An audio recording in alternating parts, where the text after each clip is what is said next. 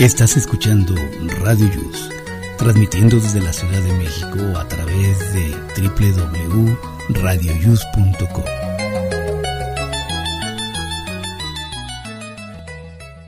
El siguiente programa contiene escenas de conocimiento explícito, con diálogos cargados de curiosidad, que pueden afectar la sensibilidad de personas no acostumbradas a hacerse preguntas sobre el mundo que las rodea. Tamales Marín presenta.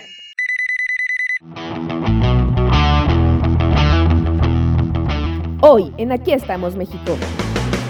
Estamos de fiesta. Cumplimos dos años acompañándote. Gracias por seguir con nosotros. Comenzamos. radioius.com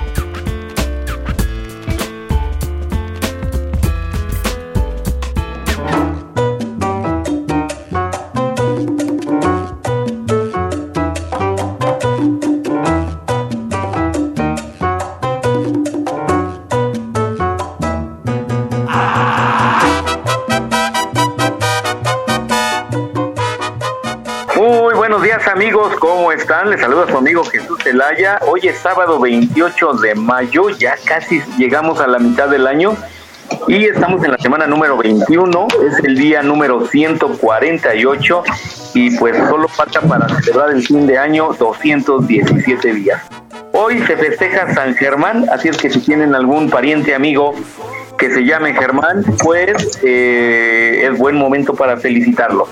Hoy es el Día Internacional del Juego, es el Día Internacional de Acción por la Salud de la Mujer, también es el Día Internacional de la Hamburguesa, mm, qué rico, es el Día Mundial del Hambre relacionado con la hamburguesa, además es el Día Mundial del Cáncer de Sangre y el Día Mundial del Perro sin Raza, qué curioso.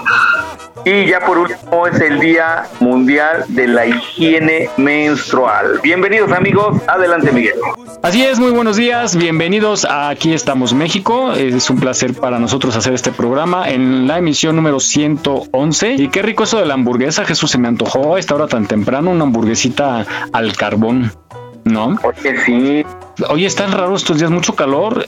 Eh, de pronto ya tenemos las lluvias y pues nada más si vamos a salir hay que llevar, ah, ahora que hay que llevar de las dos, ¿no? Algo para atajarse del sol y si vamos a regresar tarde llevar su impermeable o su chamarrita porque en algunos lados está lloviendo bastante fuerte, en algunos algunas partes del país bastante fuerte y bueno aquí en la Ciudad de México tenemos algunas lluvias en la tarde noche, entonces nada más es cuestión de llevar con- llevarse su abrigo, su impermeable, su suéter, etcétera. La armamos con el paraguas. Ah, pues el paraguas y sombrilla a la vez, ¿no? Para protegerse. Bueno, aprovecho y saludo a mi compañera Rosy Pastel. Muy buenos días, Rosy. Hola, ¿qué tal, queridos amigos radionautas? Hoy estoy súper contenta. Por el día Sí, claro, ya sabes. El día 25 fue cumpleaños de, de mi negrito. Estuvimos muy tranquilos, pero, pero pues muchas felicidades.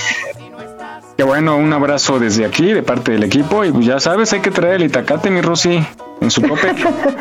Sí, ¿verdad? Oigan, de veras, ¿se acuerdan de qué? Bueno, aprovecho y saludo a Vane. Vane, muy buenos días.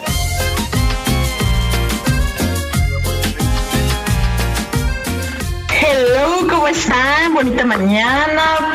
Pongámosle actitud este sabadito rico, sabroso y esperemos que todo lo que les tenemos preparado sea de su agrado. Así es que desde acá tierras ecatepenses los saludo con mucho cariño.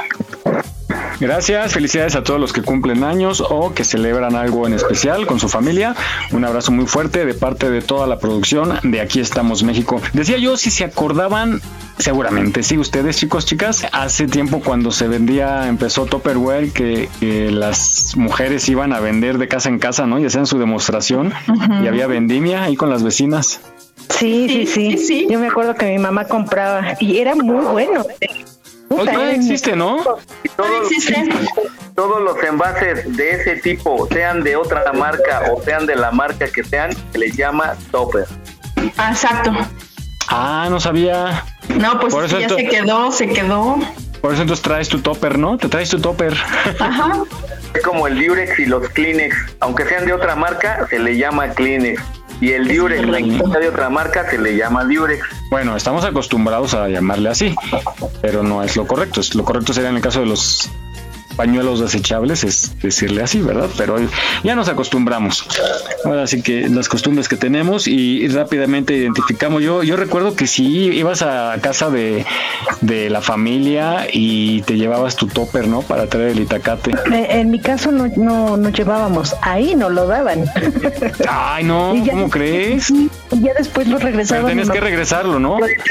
Ajá, Y así se han dividido tantas familias. No, pero cuenta la tradición que debes de regresarlo lleno también con algo. Sí, por eso mi mamá lo, mi mamá lo regresaba con algún otro detalle, quiero decir con algún postrecito, un guisadito, algo, algo, así lo regresaba mi mamá. Pero ahora, hoy en día, mi mamá me pelea hasta los de la alpura. ¿De verdad? De verdad. Sí, así de. Oye, pero estos luego quedan marcados cuando mandas mole. O traes tu mole, queda. Ya, por más que lo lavas, queda como manchado, ¿no? Oye, y así queda. Ay, pues es que hay que lavarlos bien. No, no se quita, mi Vane. Mande Jesús. ¿Cuánto? ¿Cuánto a que sí? ¿Cuánto a que se le Te voy a llevar unos y si se lo quitas. Échamelo. Va a decir, que si lo logro quitar, ¿qué te hago? Exacto. Y si lo logro. Esas son si lo frases de logro. mamá. y si lo logro. Ahí lo vas a lavar con hija. Obvio no. No, sí quedan manchados. Claro que sí. ¿Usted qué opina? Échamelo, échamelo. Con mis productos maravillas, yo sí se ¿Sabes? ¿Sabes qué siento yo? Que quedan manchados cuando lo metes al, mi- al microondas y se hace como porosito el, el plástico. Ah, sí, rasposo, ahí es ¿verdad? Cuando, ajá, ahí es cuando queda manchado y ya no lo quitas. Pero pero si tú lo, lo eh, vacías el contenido de- eh, del topper en una cazuelita o en una cacerola o lo que sea y, y, y lavas el, el botecito, pues ya no queda manchado. Pero es cuando lo metes al microondas a calentar. Y aparte procurar hacerlo inmediatamente, ¿no? Que llegas a casa, Exacto, vaciarlo a otro recipiente para regresar limpio este, porque qué pena regresarlo así. Sí, Por eso hay que regresarle con mole también. Molito. para que no se den cuenta. Para que no se note. Ay, bueno, ahí está la historia. Del... Ah, vamos a hacer una, a buscar una cápsula de- del Topperware.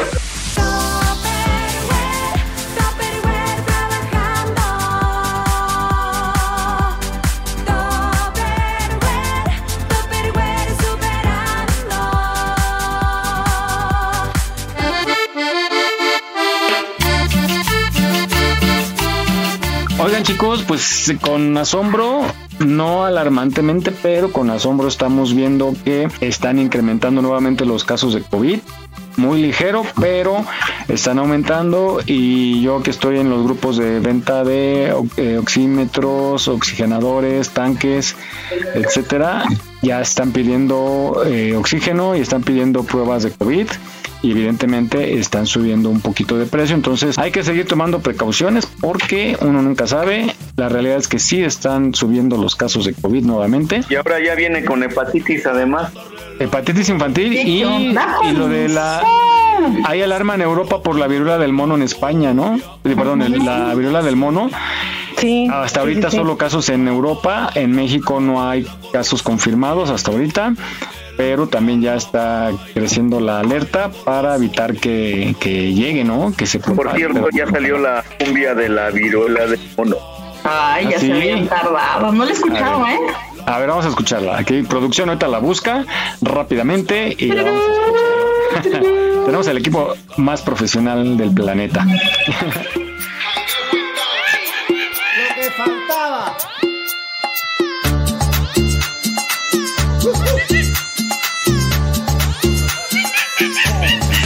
La viruela del mono.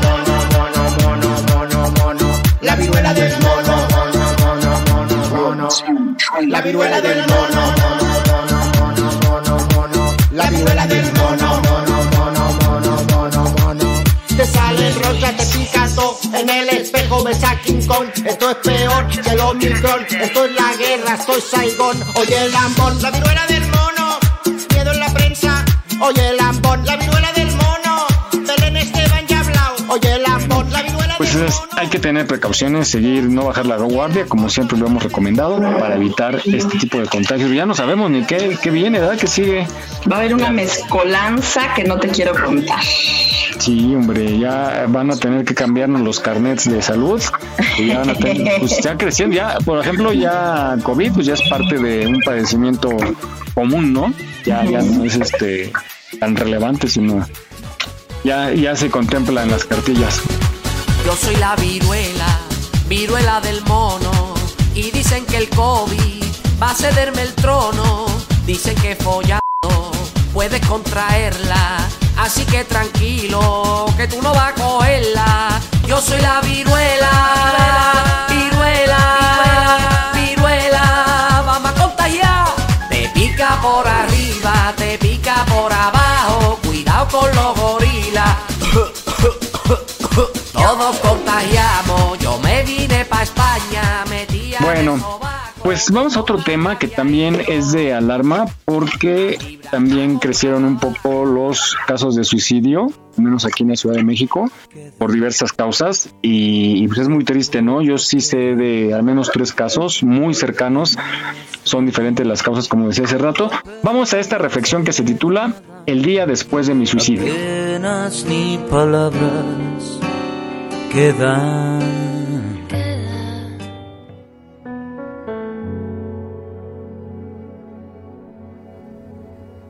Al día siguiente de mi suicidio, me enamoré de mi madre cuando la vi llorar en el suelo de mi habitación, abrazando mi camiseta ensangrentada, con mis fotos esparcidas a su alrededor. Vi tanto amor en sus ojos. Al día después de mi suicidio, sentí cuánto me amaba mi padre, sin importar lo duro que fuera. En medio de tanta tristeza, me habló con los ojos llenos de lágrimas, lo orgulloso que estaba de mí y lo sensible que yo era con los demás. Al día después de mi suicidio, vi que mi perro era más increíble de lo que podía haber imaginado.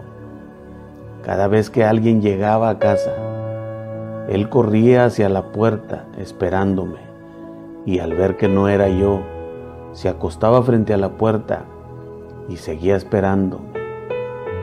El día después de mi suicidio, me encantó por mis hermanos cuando los vi sentados en la habitación con los ojos llenos de lágrimas. Recordaron los tiempos en que jugábamos. El día después de mi suicidio, sentí cuánto me amaba mi mejor amigo. Él estaba mirando nuestras fotos juntos, recordando todos los momentos. El día después de mi suicidio, sentí que era importante para mis maestros. Se culpaban tanto por no haberse dado cuenta. Por la noche fui a la morgue a buscar mi cuerpo. Me molestó, me miré y dije, tantos sueños que tuvimos, tantos amores, tanta gente por conocer. Tenías gente que te quería y sin embargo lo vomitaste todo. Tienes que tener mucho coraje para quitarte la vida. ¿Por qué no usas ese coraje para ganar? Gracias a Dios, eso fue solo una visión. Puedes leer esto todavía. Estás aquí y puedes cambiar tu vida para siempre. No es tan malo como parece. Hay gente que te quiere, que te quiere cerca. Dale una oportunidad más a la vida y a las personas que están a tu lado. Hay una cura para el dolor. Ábrete a alguien. Has superado tantas cosas. Prueba una más. No olvides seguirnos en nuestra página en Facebook. Aquí estamos, México. Trabajamos con mucho gusto para llevarte el mejor entretenimiento. Gracias por tu preferencia. Aquí estamos, México. Continuamos.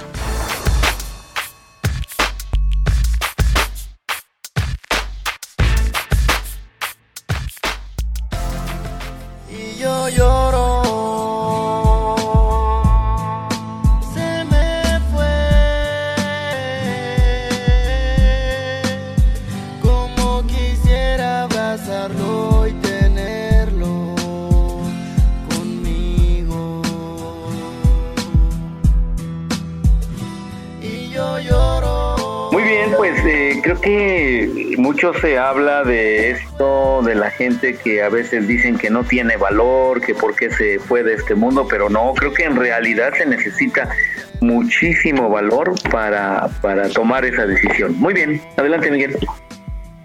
Híjole, muy fuerte, pero sí, como decía la cápsula, son diferentes casos. Y pues bueno, no sé, no sé, necesitaría estar como que en, en la cabeza de estas personas, porque bien lo decía la cápsula, algunos es impulsivamente, otros puede tener un desequilibrio mental y algunos otros pues planearlo desde días antes, ¿no? Entonces es algo muy fuerte, chicos. ¿Ustedes han tenido algún caso cercano? No, no, yo no. Pero yo creo que es más valiente el que se queda que el que lo hace. Es difícil, No, Pastel. no, no, no, tomar la decisión es de valientes, la verdad. Porque, este, digo, pues no, entiendo que no está tan fácil por lo que están pasando, pero se necesita creo que de bastantes de aquellos para poder tomar esa decisión. Fíjense que yo no estoy segura. Perdí a una amiga hace muchos años de la secundaria y este, no, obviamente no estábamos en la secundaria, pero de, mis amigas de ese entonces. Y este, ella tenía problemas del corazón y me enteré que había fallecido por un paro cardíaco. Pero después un parajarito, un parajarito por ahí dijo que pues así lo quisieron disimular, pero creo que al parecer ella se había suicidado. Entonces, pero pues así otro caso cercano, afortunadamente no, y no es algo que yo quisiera presumir de o ponerle palomita a mis cosas vividas en, en este, en este planeta Tierra, ¿no? Yo igual coincido, no es, no es tanto como de valor, es que es como, es como cuando tomas decisiones de repente em, bruscas, ¿no? A veces simple hecho de que vas manejando y cambias de rumbo así que dices por acá. O sea, lo pensaste en el momento. Hay casos así que no lo pensaron tanto, sino en un segundo tomaron la decisión y solo ellos sabrán, ¿no? Y sí, este, y bueno, en el mejor de los casos que tengan éxito, porque también hay casos que se avientan y ahora sí como dicen, no estoy tan salado que me aviento y caigo, caigo en un camión lleno de paja, ¿no? Entonces, Y luego te multan, ¿no? Te multan, ¿no? Pues sí. Imagínate que, que intentes que no lo logres y quedes parapléjico o que quedes mal la mitad de tu cuerpo. No lo lograste, pero sí le hiciste la vida imposible a quien te va a cuidar. Claro. Oye, tampoco no se vale. Por eso hay que, híjole, hay que poner mucha atención cuando vean a alguien que crean que está mal, preguntarle, acercarse y tratar de ayudarle, ¿no? Si es posible, o por lo menos comunicarle a su familia que ustedes notan una actitud extraña. Y bueno, en la siguiente cápsula nos dice cómo identificar el riesgo de un suicida. Vamos a escucharla. todo respeto voy a hablar de mi señor, aquel hombre que nunca me dijo que no. Maldigo el día que lo consumió el alcohol. El suicidio es aquella conducta generalmente consciente que va encaminada hacia la autodestrucción. Puede ser resultado de haberlo pensado de forma prolongada, con premeditación, pero muchas veces ocurre como un cortocircuito en un agudo marco emocional. Pero ¿cómo identificar esta conducta y qué hacer para prevenirlo? Las razones del suicidio son multifactoriales. Algunas de ellas pueden ser provocadas por algún trastorno mental como la depresión aguda, trastorno bipolar, esquizofrenia o ansiedad.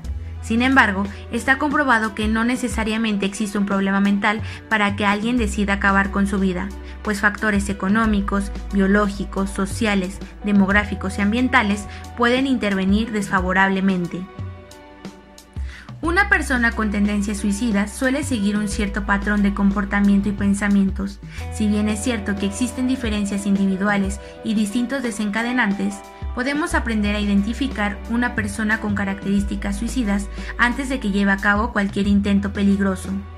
Entre las características están la impulsividad, uno de los principales factores que desencadena conductas autodestructivas, baja autoestima, dificultad para socializar, sentimientos de soledad o falta de estrategias de afrontamiento. Otro factor de alto riesgo suicida es el trastorno límite de la personalidad, que se caracteriza por un patrón de conductas impulsivas, dificultad para empatizar con otras personas y relaciones personales inestables. Es importante señalar que la mayoría de cuadros patológicos no son iguales en todas las personas y por ello es necesario estar alerta y mantener una buena comunicación en el entorno familiar y al mínimo indicio buscar el apoyo emocional mientras se pide ayuda profesional.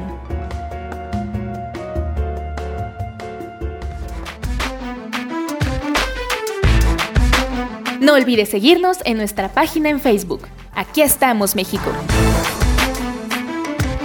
Trabajamos con mucho gusto para llevarte el mejor entretenimiento. Gracias por tu preferencia. Aquí estamos, México. Continuamos.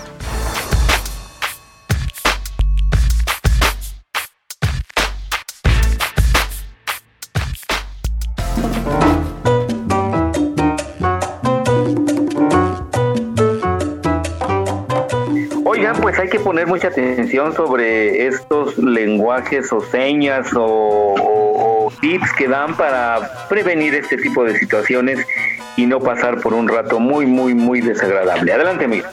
Así es, más vale pensar, a lo mejor está payaseando, está bromeando, pero voy a preguntarle qué tiene, si lo puedo ayudar, porque muchas veces pues esta gente se aísla, se siente que nadie a nadie le importa y pues es cuando empiezan a planear o cuando se sienten ya muy mal y de repente toman la decisión y se van. Entonces, acérquense a la gente que vean tristona, que cambia también de, de sus hábitos, de- le deja de interesar las cosas que hacía. Acérquense porque ustedes pueden salvar una vida.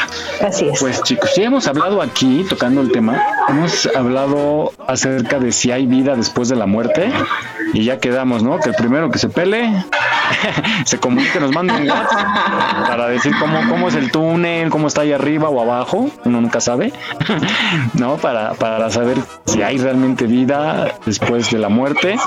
Ha habido casos de gente que ha tenido esa experiencia, ¿no? De que se fue por unos minutos y regresó y la mayoría narra algo similar, ¿no? A una luz, a un túnel, algo muy diferente, con mucha paz. Entonces, pues no lo sabemos hasta que nos toque. Entonces hay que buscar la manera de comunicarnos para, para pasarnos el tip, ¿no? Para igual Aunque sea señales de humo o a ver qué. así de tráiganse agüita o tráiganse Sí, un lunch. ponles, ponles ahí en las nubes alguna figura, tú dices, ah, ya me Ándale. está queriendo decir algo. Sí, pero bueno, ese es el misterio que de por vida se ha tratado de descubrir y hasta el momento es lo que no sabemos. Entonces vamos a escuchar Pues esta hasta que cápsula. no se muera uno. Exacto. Vamos a escuchar esta cápsula que nos dice qué pasaría si realmente hubiera vida después de la muerte. muy guapa y arrogante y todos te silbaban si un día te encontrara no sé Nadie puede decir con certeza lo que sucede después de morir. Es lo único que desconocemos, pero es algo que todos enfrentaremos en algún momento. Entonces, ¿qué tal si nuestra existencia no fuera temporal? ¿Y si hubiera vida después de la muerte? ¿Cuánto tiempo puede vivir tu cerebro después de que mueres? ¿Podrían tus seres queridos comunicarse contigo? ¿Y contiene tu cuerpo el gen zombie? Según una encuesta realizada en América Latina, el 40% de los mexicanos creen la vida después de la muerte, seguidos por el 32% de los brasileños y el 27% de los argentinos. Y personas como el profesor Robert Lanza han propuesto la teoría de que la muerte es solo producto de nuestra imaginación. La teoría señala que la muerte no tiene límites reales que la definan y por lo tanto simplemente no es real, al menos de la manera que te han enseñado a aceptarla. Percibimos el cielo como algo azul, pero si las células de nuestro cerebro cambiaran para hacernos creer que el cielo es verde, nuestra percepción de la realidad podría ser una programación defectuosa. Entonces, ¿el cielo es azul o todo está en nuestra mente? Si nuestros momentos finales en la Tierra son solo una ilusión, ¿eso significa que puedes regresar de la muerte? ¿En qué momento dejas de vivir y pasas a ser una persona muerta? En primer lugar, recuerda que la muerte es un proceso, no un absoluto.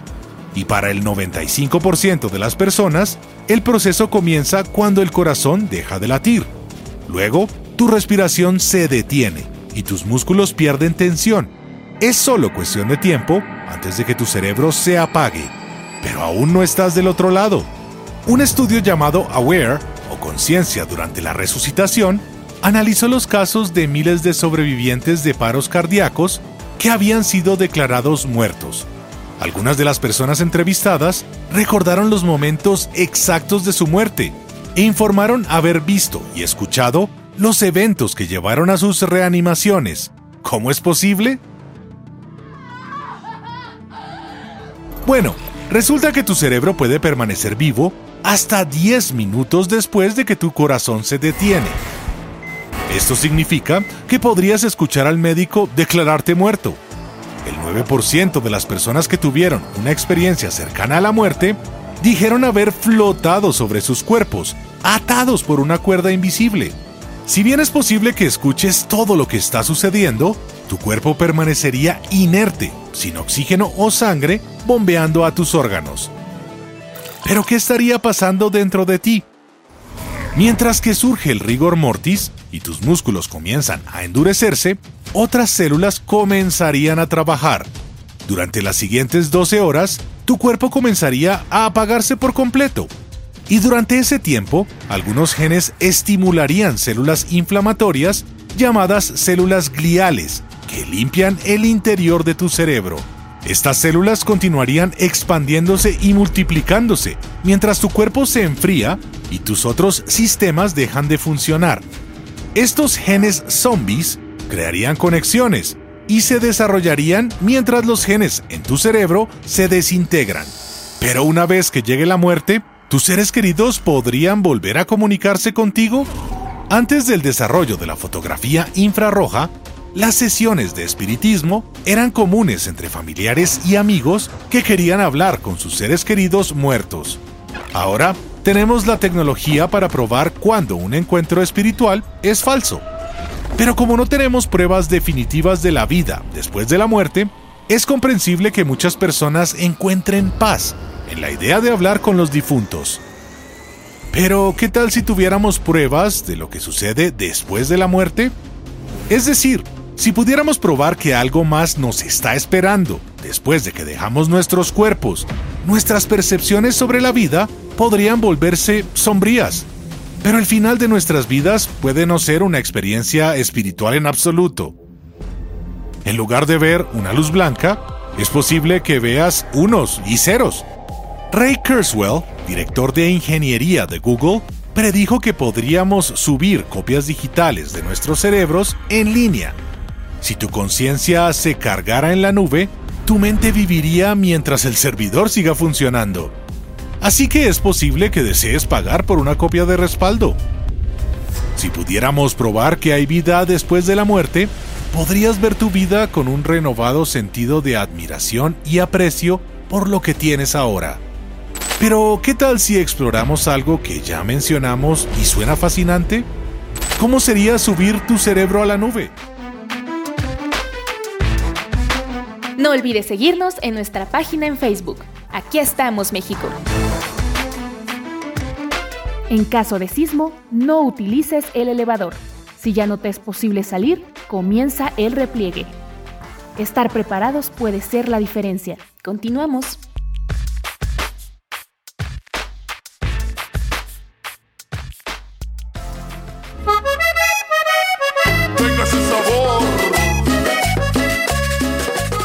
Bien amigos, vamos a hacer un pacto con nuestros amigos Radio Escuchas que si alguien se va, nos venga a avisar y de preferencia, pues a la hora del programa estaría bien, ¿no? Adelante Miguel. Ay, imagínate en vivo.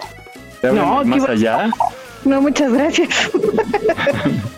Que te vengan a jalar las patas.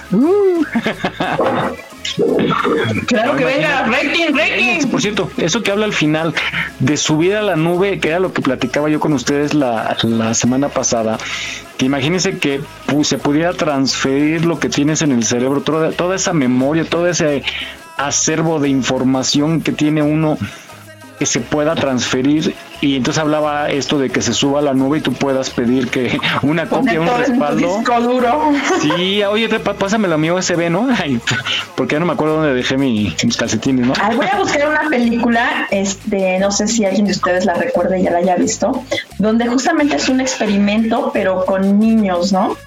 Entonces, este, un científico loco logra descubrir la parte del, ah, creo que se llama el clon. Yo creo que no está tan complicado el nombre, creo que se llama así el clon. No es la novela del clon. Ándale, Ay, no. Con, con novelas con el Mike, yo no veo novelas, pero vi la película y este y se trata de un científico que logra clonar como por ejemplo pues a tu esposo que falleció te lo clona no y se supone que, que como chip así te recarga no recuerdos este facciones frases cosas así que para que lo sientas como muy muy real no ya después ahí se se quiebra la, la película para algo tenebroso, pero la, la- es que la idea de, de lo que estamos platicando eh, puede, puede llevarse ahí, así es que igual y igual la buscamos para verla. Que te Ah, la innombrable, Miguel. ¿Que la cloné? Sí, a la innombrable. No, yo- yo- yo la quiero clonan original. Tú te quedas con, pero le mandas igual a la clona al otro y ya. No, porque vaya a ser como gemela que vaya a sentir lo mismo, imagínate. vaya a despertar en la madrugada con aquel y vaya a decir, ¿ahora qué te pasa? bueno, muy local. este, pues sí, sí está, está como todavía en misterio esto, pero yo sí creo que pronto se va a poder transferir toda esa información que tenemos a un sistema digital y podemos saber la vida de los demás. Estaría padre. Qué raro sería eso. Imagínate que tengas un don o, o algo así extraño como, como escuchar, como ver, como no sé, o saber. Y que lo transfieras también, ¿no? No, imagínate. Que supiéramos quién es la innombrable. Eso- ay, cállense, no digan eso. No, yo se le voy a poner seguro ese archivo. Oigan, ¿a ustedes, chicas, les gustan los hombres con barba? No. Ay, vaya, hasta que oigo dos mujeres que dicen que no. Todo el mundo, todas las mujeres casi están locas por la barba. ¿Y por qué? A ver, ahora digan por qué. A mí se me hace como que es muy sucia. Estorba. No. Bueno, pues yo, yo he escuchado que a mucha gente sí le gusta. A mí en lo personal nunca me ha gustado. Que te tener besen con digo. barba. Que me besen con barba, ¿no? Tener barba, porque sí se me hace incómodo para empezar. Ese innombrable, ojalá y se rasure. Sí, oye. Pero sí, a mí no, en lo personal no me ha gustado tener barba. Pero sí veo que hay mucha. eh, Por ejemplo, en las novelas, hoy en día todo el mundo trae barba. Yo ya me confundo, ya no sé quién es quién. Todo el mundo trae barba, pero yo sí tengo entendido que a la mayoría. Ahora, hay de barbas a barbas, ¿no? Sí. Hay barbas sí. bien arregladitas, así de pocos días. Parece, parece que a las mujeres les gustan con pocos días de barba, así cuando está como, como que ya está tupidita, pero sin ser este voluminosa, ¿no? Y, Como la del- no sé. Fíjate que que yo cuando tengo comezón en el antebrazo o algo así, me acerco a mi marido y me tallo y se me quita la comezón. Nada más para eso me sirve. Pero pues la verdad no. Bueno, pues vamos a esta nota que nos habla sobre cinco ventajas de tener barba y comentamos el tema. pues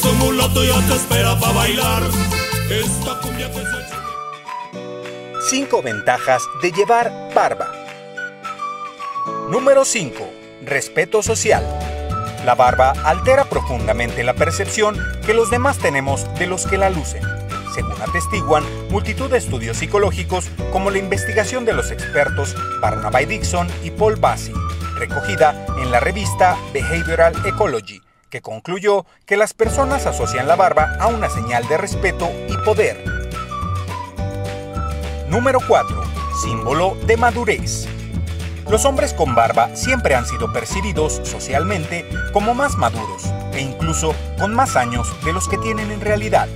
Así, sin importar si se trata de un adulto joven o un adulto a secas, la barba otorga algunos años más. Número 3. La barba otorga atractivo. Los hombres con barba son considerados más masculinos y atractivos que los que se afeitan. Según un estudio reciente de los científicos Barnaby Dixon y Robert Brooks de la Universidad del Sur de Gales y recogido por la revista Evolution and Human Behavior. Una barba de 10 días provoca que las mujeres vean mucho más atractivo al hombre en cuestión, por contra, los hombres afeitados son percibidos como más dóciles y menos masculinos. Número 2. Señal de fortaleza. Una investigación realizada determinó que comparando fotografías de hombres antes y después de afeitarse, los que portaban barba eran percibidos como más agresivos y más fuertes que los que aparecían sin ella, a pesar de ser las mismas personas. Número 1. Una salud de hierro. Una investigación publicada en la revista Science y llevada a cabo por un equipo de biólogos evolucionistas concluyó que poseer barba es significado de buena salud. Esta asociación se debe a que, históricamente, el vello facial ha sido un foco muy atractivo para los parásitos y las infecciones, por lo que llevar barba era un símbolo de fuerza respecto al sistema inmunológico del portador de la barba.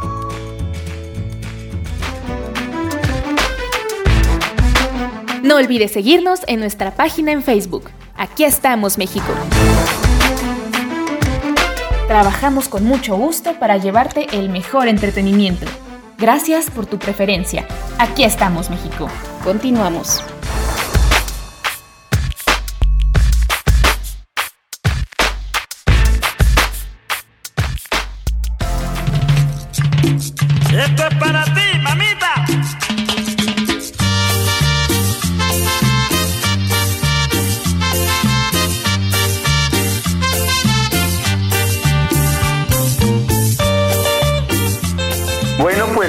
Escuchamos las ventajas y pues bueno, vamos a seguir comentando el tema que está interesantón. Adelante, Miguel.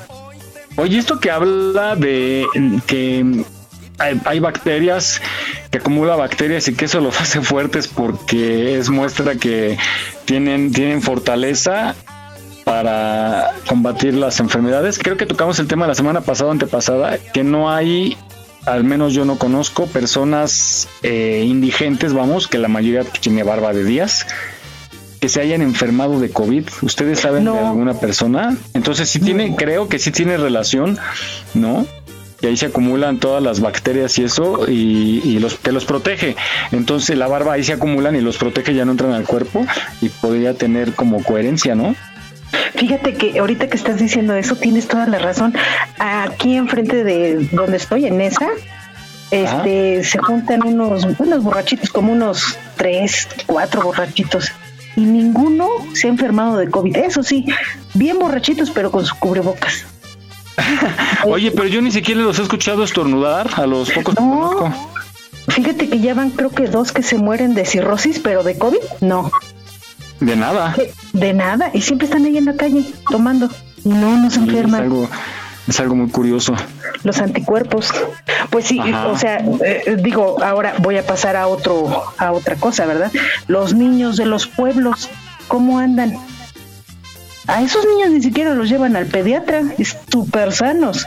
Y los de ciudad, sí se enferman. Sí, sí, sí. los llevan al pediatra. Lo que sí, los que usan barba cuando toman cerveza o pulque, queda todo, todo en las barbas. ¿no? Ay, guácala, qué asco. No, no. ¿No han visto? Ay, no, qué asco, guácala. Sí, pero bueno, yo creo que una barba bien cuidada no es desagradable para, para pues, las mujeres o para los demás, ¿no?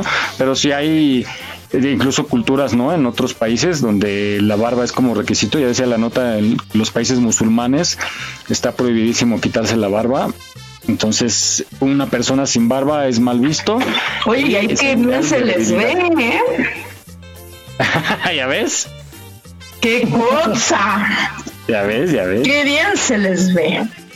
Bueno, pues es que ellos- es parte de su cultura cuidársela, ponerse muy guapos, delineársela.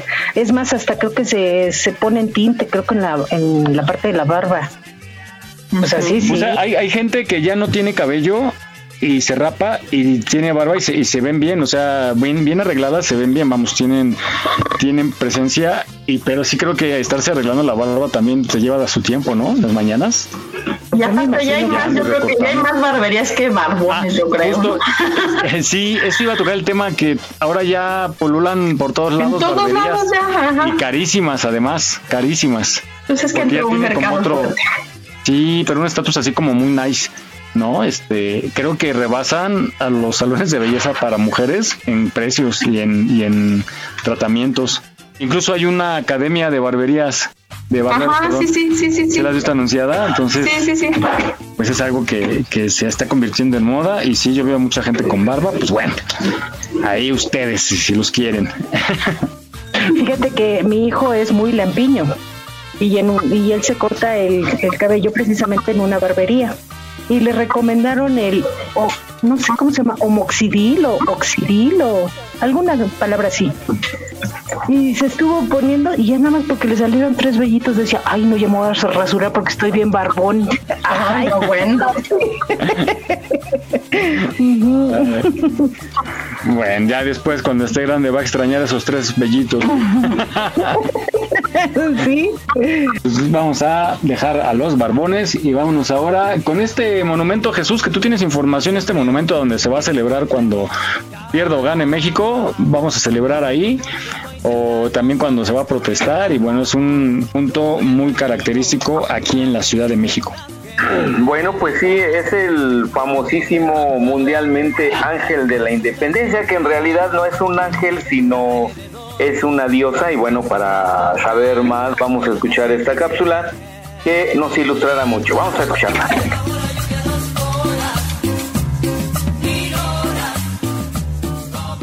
Uno de los monumentos más reconocibles y bellos de México es el conocido como Ángel de la Independencia, una preciosa construcción que se ha vuelto icónica de la República, digno representante del país, que como él se encuentra cubierto de historia. El tiempo nos remonta a los primeros días del México independiente. El gobierno del emperador Agustín de Iturbide consideró erigir un monumento para conmemorar la reciente independencia conseguida, pero los años consecuentes, repletos de inestabilidad y cambios de gobierno, impidieron realizar el anhelado monumento. Fue el presidente Santa Ana el que finalmente tuvo la oportunidad de realizarlo convocando a un concurso nacional en 1843 para diseñar el mejor monumento con los requisitos de que este fuera una columna y estuviera coronada por una victoria alada, que adornaría el centro de la hoy conocida como Plaza de la Constitución. El concurso fue ganado por el francés Enrique Grifón, pues se adaptaba perfecto al presupuesto gubernamental, que resultaba bastante bajo en ese momento. Pero a Santa Ana no le gustó, por lo que personalmente escogió como ganador al segundo lugar, un monumento muchísimo más vasto y ostentoso, que se alejaba de toda proporción al presupuesto original. Las obras comenzaron y el 16 de septiembre de 1843 se colocó la primera piedra del monumento, pero de este solo se construyó la base de la columna, o zócalo.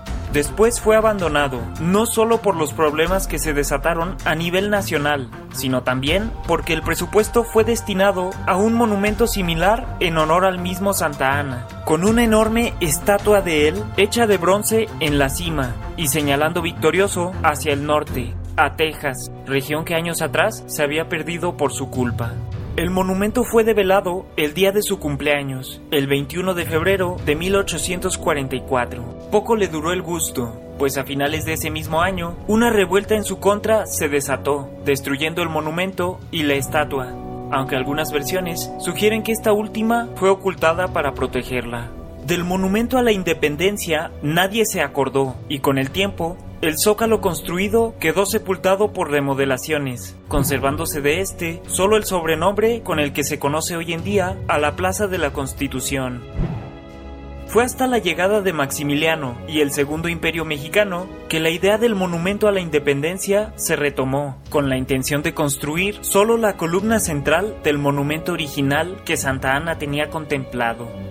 Fue la propia emperatriz Carlota quien colocó la primera piedra de este monumento, el 16 de septiembre de 1864, en el centro del Zócalo capitalino, pero tampoco fue fructífero, pues el imperio cayó menos de tres años después.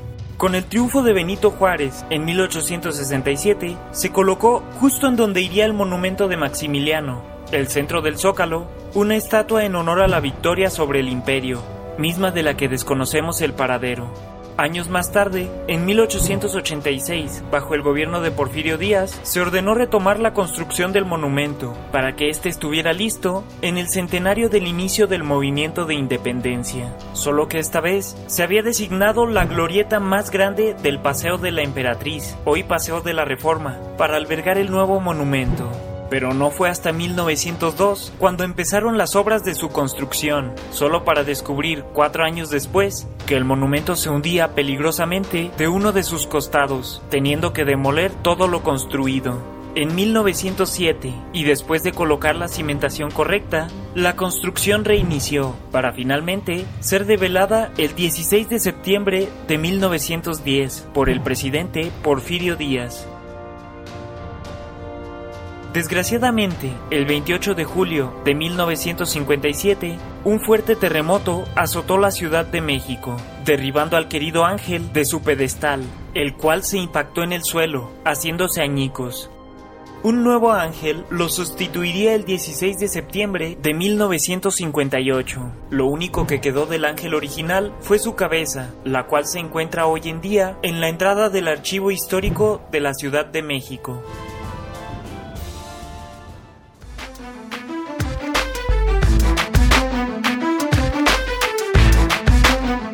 Aquí estamos México deseamos que este 2022 sea de muchos éxitos. Estaremos a tu lado para celebrarlos. Visita nuestra página en Facebook. Aquí estamos México. Continuamos.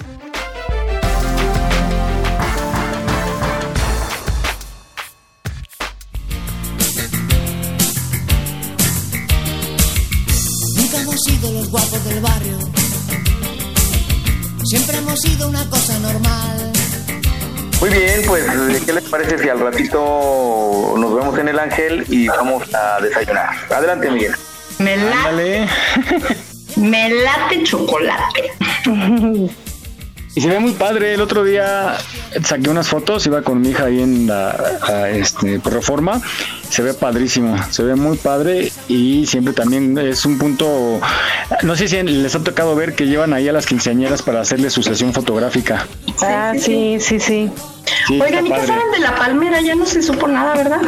No, sí, hoy escuché información que pusieron una huehuete, van a poner una huehuete, perdón. Está ahorita todavía en custodia y van a poner una huehuete que va a tener, anunció la jefa de gobierno, que va a tener un sistema de riego como particular eh, o exclusivo para que se esté regando porque es un árbol que necesita mucha agua, entonces se va a estar ahí humectando. Pero sí todavía está Mm. Y con guardado escasez en un que video. manejamos en la ciudad, ¿no? Así. Pero bueno, es agua que se recupera, es una fuentecita. ¿No? Entonces, esperemos. No sé, no, pero lo que sí, algo ahí del nombre que, que se quedaba, creo, igual, el de La Palma, Glorita de La Palma. Pero seguramente le van a poner su nombre, ¿no? La palma de la huehuete. La huehuete. Ojalá se conserve y que sea un punto igual de importante y atractivo como el ángel. Chicas, pues ahora vamos a hablar de Chile. Aquí hemos metido algunos del país de Chile. Tiene también algunas cosas similares a México y ahí quieren mucho a los mexicanos y también quieren mucho al Chavo del Ocho y a Pedro Infante. Vamos a escuchar curiosidades sobre Chile.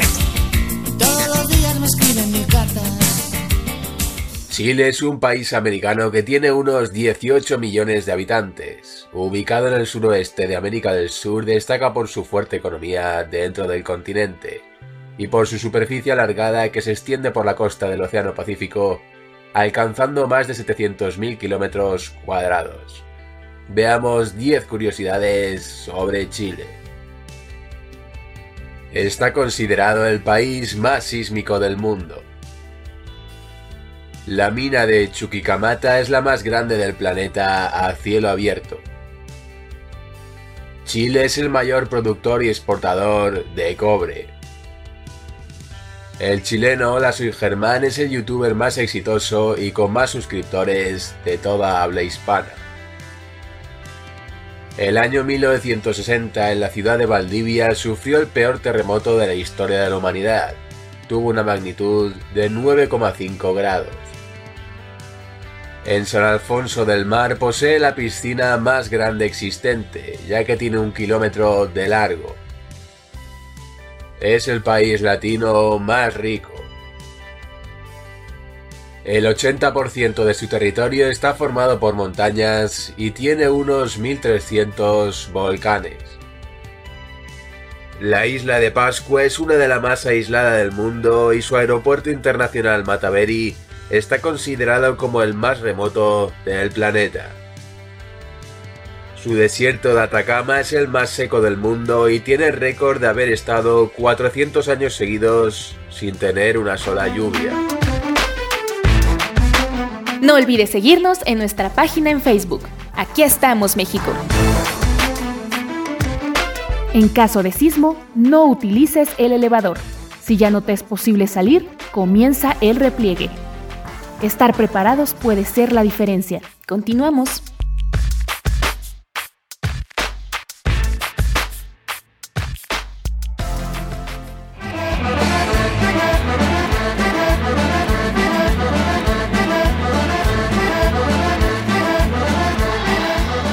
Muy bien, pues eh, siempre son interesantes las cápsulas que aquí les presentamos con mucho, mucho, mucho gusto. Pero falta algo curioso, ¿por qué el país de Chile, por qué se llama Chile? Es algo, es algo que, bueno, que alguna vez tuve la oportunidad de investigar y allá hay un pájaro, un- una ave que se llama trile, así se llama, y este pájaro en su onomatopeya del canto parece que dice Chile, Chile.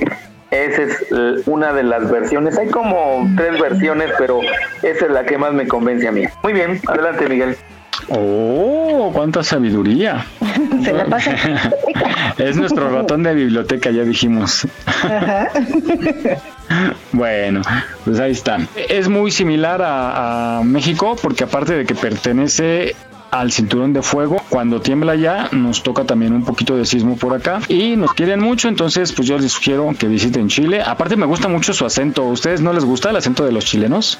Sí, a mí sí me gusta. Fíjate que mi hijo tuvo una novia chilena y, y le comentaba ella a mi hijo que, que el apellido Pastén es muy común. ¿Allá en Chile? Ajá. Órale. Que es muy común. Es como aquí el, no sé, el García, por decir. Es muy común allá el Pastén. Qué raro. Pues vamos ahora a otra información. Vane, ¿tienes tu test? ¿De qué trata tu test el día de hoy? Vamos a dar un adelanto. Bueno, pues estén listos porque nuestro test hoy va a decirte cuál de todas las emociones son las que más te dominan. Así es que estén listos, listos con su lápiz y papel porque en un ratito lo vamos a echar. A ver qué nos depara el destino. Perfecto. En un ratito más lo metemos y pues bueno, relacionado a esto de los sismos que estábamos hablando, vamos a escuchar esta cápsula que nos dice qué debe de contener una mochila de vida, haciendo la aclaración que seguramente hay que agregar algunas cosas dependiendo en qué zona se encuentren ustedes, porque son diferentes las necesidades. Vamos a escucharla.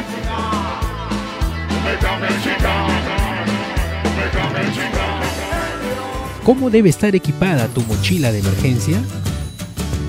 Los expertos recomiendan que la mochila contenga gel antibacterial, papel higiénico, toallas de manos y cara, paquete de paños húmedos, botiquín de primeros auxilios, comida enlatada, barra de cereal, agua embotellada sin gas, chocolates, manta polar, calzado, dinero en efectivo, linterna, radio portátil y pilas. Pero eso no es todo, también se debe contar con silbato, agenda con teléfonos de emergencia, lápiz y plumón, bolsa de plástico, cuchilla multipropósito, guantes de trabajo, cuerda poliéster, plástico para pisos o techo, cinta adhesiva, tapete y encendedor. Recuerda, esta mochila de emergencia se debe llevar durante la evacuación.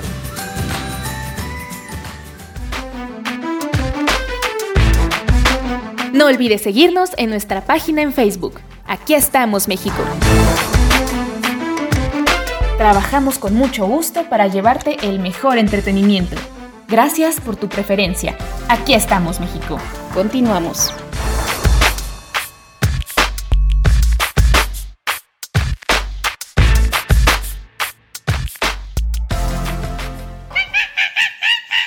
La viruela del mono. La viruela del mono, mono, mono, mono, mono. La viruela del mono. Muy bien, pues creo que le faltó ahí a esta, a esta cápsula, le faltó las claves de las aplicaciones, del, del Disney Plus, de, de- del Netflix. No está actualizado. No.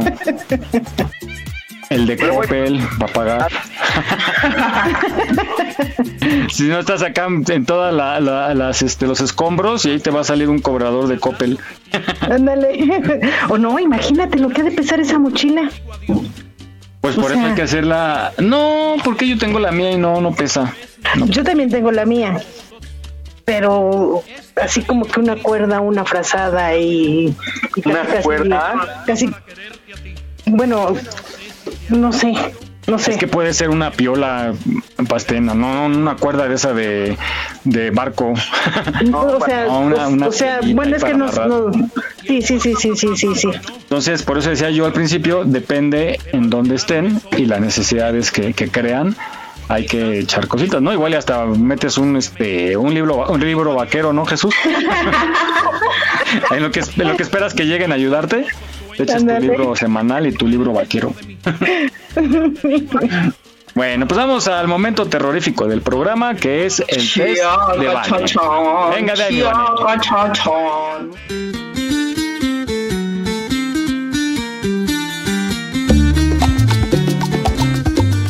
Muy bien, pues están listos ya con su lapicito y papelito. Ya. Vamos a arrancar para saber qué tan felices, enojados, tristes, todos estos sentimientos pasan por nuestra cabeza, pero ¿cuál es el que te predomina? Así es que arranquemos. No, ya están sufriendo. Yo estuve que Venga. me suicidé. ¿Cuál es tu actividad favorita? A. Ver una película y analizar todos los fallos. B. Navegar por las redes sociales y comparar la vida de los demás con la mía. C. Ir de tiendas, compras ropa. Uh, eso es maravilloso. De shopping en shopping. Uy. D. Leer las noticias para estar informado de todos los males que suceden en el mundo. E. Estar con mis amigos y viajar. Ay, eso está padre. ¿Pero cuál fue la pregunta?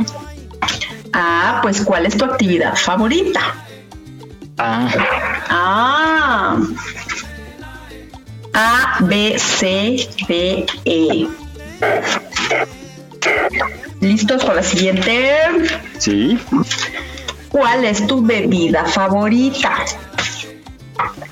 A, cerveza, B, vino, C, algún cóctel exótico, D, el té o E, algo con mucho gas.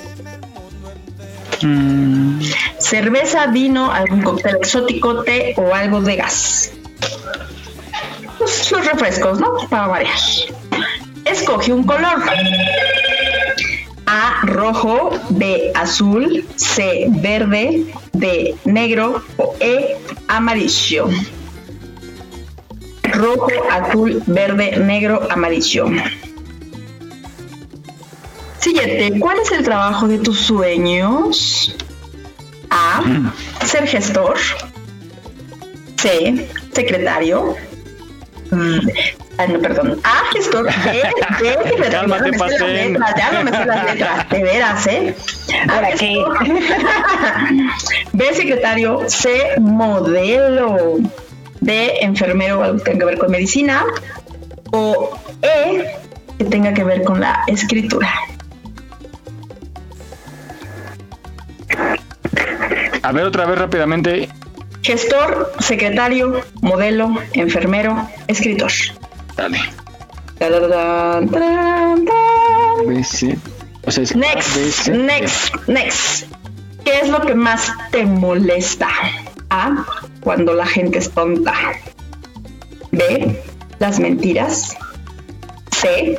Cuando las personas tratan de vestirse bien pero no les resulta. D.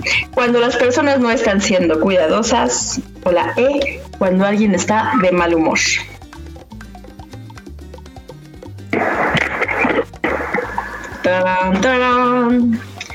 Ahora, ¿dónde sería la casa de tus sueños? A. En algún lugar alejado. B. En un pequeño pueblito. C. En una ciudad grande. D. En un lugar seguro. Y la última, E. Cerca del mar.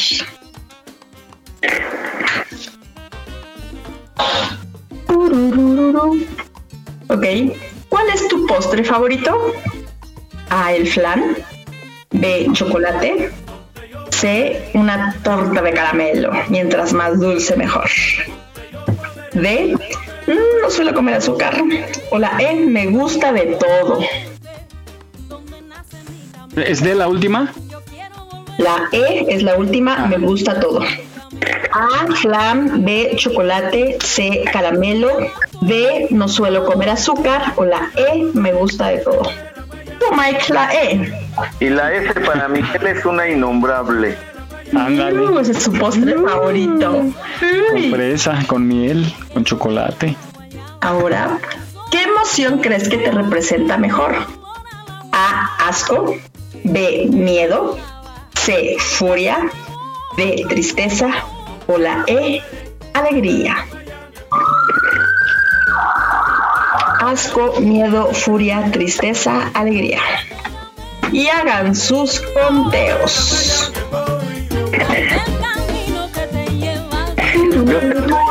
Ya, eh, Em. Yo. Eh, agu- aguánteme, aguánteme. Necesita contar, necesita contar. ¿Y con eso de que se salta? 1, 2, 3, 10, 11, 12. Jesús, E, Mike, la D de dedo y Rosy Pastel, ¿qué nos dice?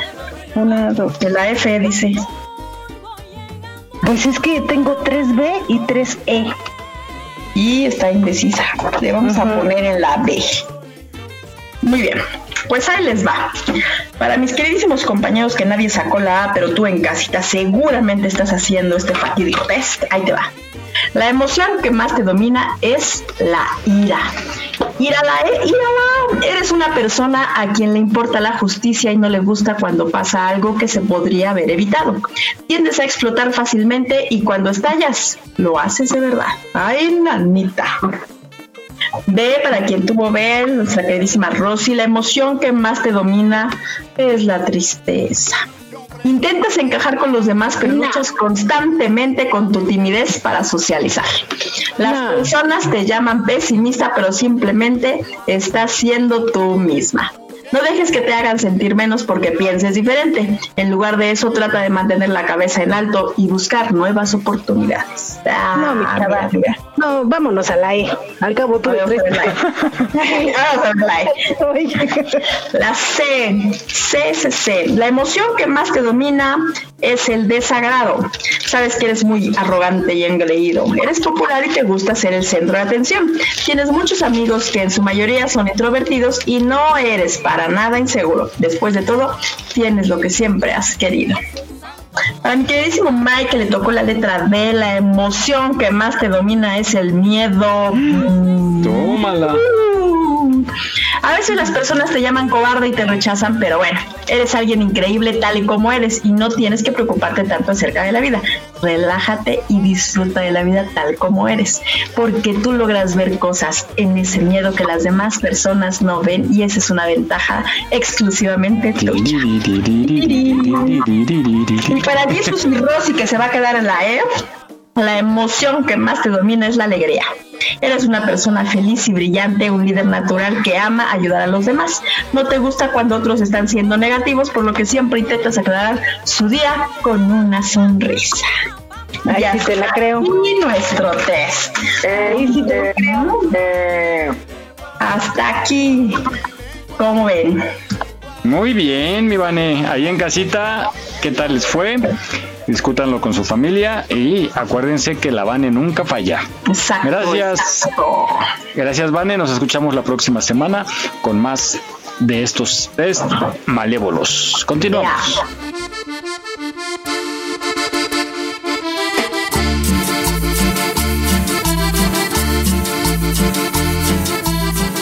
Y bueno, vamos contigo, Jaime Rivas, y la situación de la Ciudad de México. Adelante.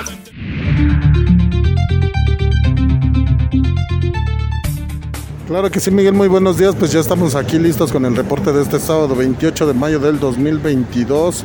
Amanecimos con 13 grados centígrados en la mínima, esperamos 28 para la máxima. Vamos a, a tener un cielo parcialmente cubierto, pero sin probabilidad de lluvia. El día de hoy va a ser un día caluroso, como los que hemos tenido durante esta semana. Así que pueden aprovechar para lavar el día de hoy sin ninguna dificultad. Te comento, el hoy no circula sabatino aplica de manera habitual para los vehículos que tienen holograma 1, terminación de placas par, así como para todos los vehículos con holograma 2 y que tengan placas eh, foráneas, los vehículos que están exentos pues son los vehículos que tienen holograma 0, doble 0, los eléctricos, los híbridos y los de servicio de emergencias, de servicios funerarios, son los vehículos que están exentos de este hoy no circula. Comentarles que eviten la zona de reforma, ya que tenemos ahí programadas algunas marchas y cortes a la circulación, donde se verá afectada esta zona, así como la zona centro y la zona del Monumento a la Revolución. Es lo que tenemos hasta el momento, Miguel. Muy buenos días a todos.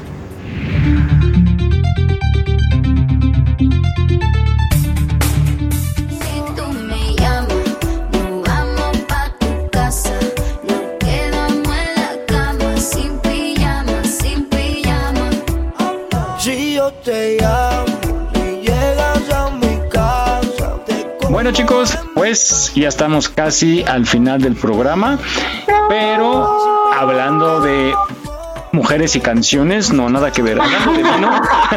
Pues es que tiene que ver con el vino, ¿no? Este, vamos contigo Jesús, que nos tienes información acerca de un producto que nos encanta.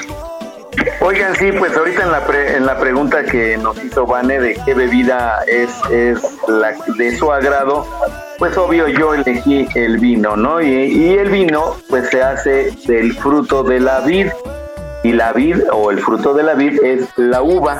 Pero así como hay muchos tipos de vino, esto deriva de que hay muchos tipos de uva. Y bueno, vamos a conocer algunas, algunos tipos de uva, al menos las más, las más conocidas, las más famosas. Y bueno, vamos a escuchar este vamos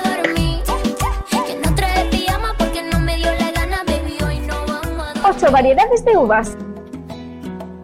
En general, esta fruta se consume como fruta fresca como pasas o zumos, aunque su utilidad principal es para la elaboración de vinos. Existen unas 100.000 variedades de uvas conocidas en todo el mundo y se diferencian en dos grandes grupos, las tintas y las blancas. Su mayor diferencia está en su color, pero también existen diferencias nutricionales entre ellas como las vitaminas, minerales y antioxidantes, y sobre todo en la cantidad de azúcar que contienen. A continuación te mostramos las variedades más plantadas y consumidas internacionalmente. Tempranillo.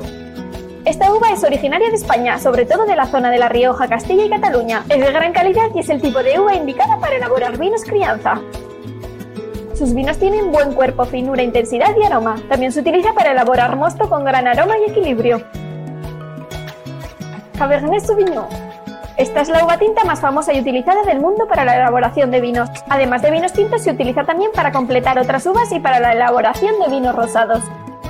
Es muy apreciada por su intenso color rojo y su perdurabilidad una vez elaborada. Tiene aroma a violetas, frambuesas, moras y café, con algún matiz de pimiento verde. Merlot. Con origen en Burdeos, Francia, es una de las uvas más famosas y versátiles. Da vinos aromáticos y en boca suele tener un gusto suave. Su color violeta es muy característico y tiene aromas a frutos rojos con matices a menta. Sigo. Esta variedad proviene de Francia, pero podemos encontrarla en numerosos lugares y dependiendo del clima en el que se encuentre tiene unas características u otras. Es una uva que produce vinos con cuerpo y aroma frutal, a frutos rojos, violeta, chocolate, café y pimienta negra. Chardonnay. Aunque actualmente se produce en todo el mundo por su adaptación a los climas, es originaria de la región francesa de Borgoña. Es una variedad de uva muy neutra y es utilizada para la elaboración de champán y cavas, así como para vinos blancos jóvenes. Airén. Es la variedad más cultivada de España y es autóctona de La Mancha. Es un tipo de uva con racimos grandes y sueltos y tiene mucha resistencia a la sequía y el calor.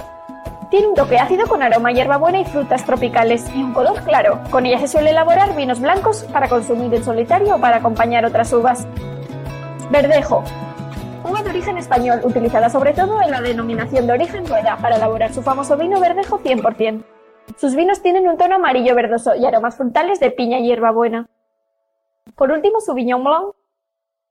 Esta uva también procede de Francia, más concretamente de la zona de Burdeos. También se aclimata perfectamente a otros países como Argentina, Chile, Estados Unidos o Nueva Zelanda. Se emplea para la elaboración de vinos jóvenes aromáticos y frescos, cavas y para completar los aromas de otras uvas. ¿Y tú sabes diferenciar el vino por su aroma y sabor? No olvides seguirnos en nuestra página en Facebook. Aquí estamos, México. Trabajamos con mucho gusto para llevarte el mejor entretenimiento. Gracias por tu preferencia. Aquí estamos, México. Continuamos.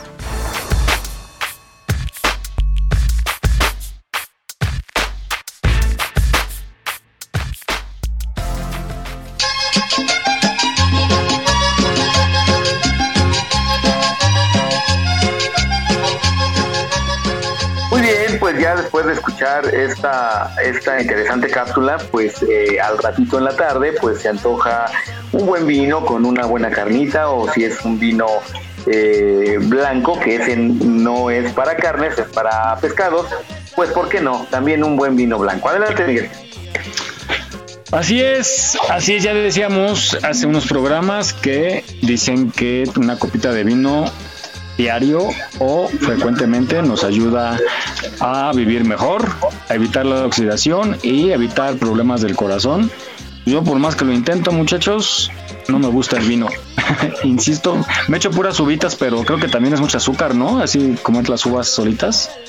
Sí, sí, sí, es mucho azúcar. Tiene que ser azúcar. Ajá. Cómetelas con alguien. ¿Mandé? Cómetelas con alguien. Ah, caray, ¿y eso? Y que te haga aire. ¿Qué logro? Solo. Bueno, está bien. Voy a intentar y seguiré intentando con el vino, muchachos. ya cuando les diga salud, muchachos, es que lo logré. Vamos a intentarlo. Pues ya llegamos al final de este programa, el capítulo 111 de Aquí estamos México. Muchísimas gracias por escucharnos. Saludos a la gente que nos sintoniza por allá eh, fuera de México, en Los Ángeles, California, en Glendale, California y por supuesto en Inglewood, California. Por ahí está la Becky G escuchándonos. Le mandamos muchos besos y muchos saludos. y tú, eh, Rosy, a tu familia por allá en Chicago, ¿no? En Chicago, bueno, muchas partes de Estados Unidos, pero ahora en Colombia, amigo. Órale, pues ¿qué andan Ahora- viendo de la justicia o qué? No, no, no, no, no, no, no, no, para nada. En Colombia es una amiga. Es una Ah. amiga. Pronto esperemos Nombres, que lo- nombres. Inés. Edad, Inés. es- e- ella vive allá en Colombia. Esperemos que pronto nos mande un mensajito. Y este, pues, pues gracias por escucharnos. ¿Qué horas va por el pan? No sé. Ay, sí, no sé. Bueno, muchos saludos. Pues ya nos despedimos y vamos contigo, Rosy, para despedirnos de nuestros amigos. Muchas gracias compañeros, amigos radionautas. Esperemos que les haya gustado el programa, que se hayan entretenido y sobre todo, como siempre les digo, que hayan aprendido mucho. Recuerden tener su mochila de emergencia. Gracias. Claro que sí. Gracias a ti, Rosy. Nos escuchamos la próxima semana. Vane, Pues ya saben, chicos, pórtense mal, cuídense bien. Nos escuchamos el próximo sabadito. Que sea un día súper padrísimo para cada uno de ustedes. Gracias. gracias a ti. Aquí nos escuchamos y contigo, Jaime, nos despedimos. Pues llegamos al final de su programa favorito. Aquí estamos en México. Espero que la hayan pasado de super lujo. Pásenla bien con la familia. Disfruten este fin de semana. Excelente clima que tenemos el día de hoy para disfrutar, para recargar pilas y empezar el lunes con toda la actitud positiva. Y pues los esperamos el próximo sábado para que nos sigan acompañando a través de www.radioyus.com. Aquí estamos México. Saludos a todos, buen fin. Bueno, pues ten mucho cuidado tú que andas en moto y gracias por tu reporte. Nos escuchamos aquí la próxima semana. Y bueno amigos, muchas gracias. Los invitamos a escuchar la música ambiental las 24 horas, los 7 días de la semana de www.radioyus.com. Así es que sintonícenos. Programas muy interesantes entre semana y nosotros todos los sábados a las 10 de la mañana. Gracias, cuídense mucho y continuamos contigo Jesús.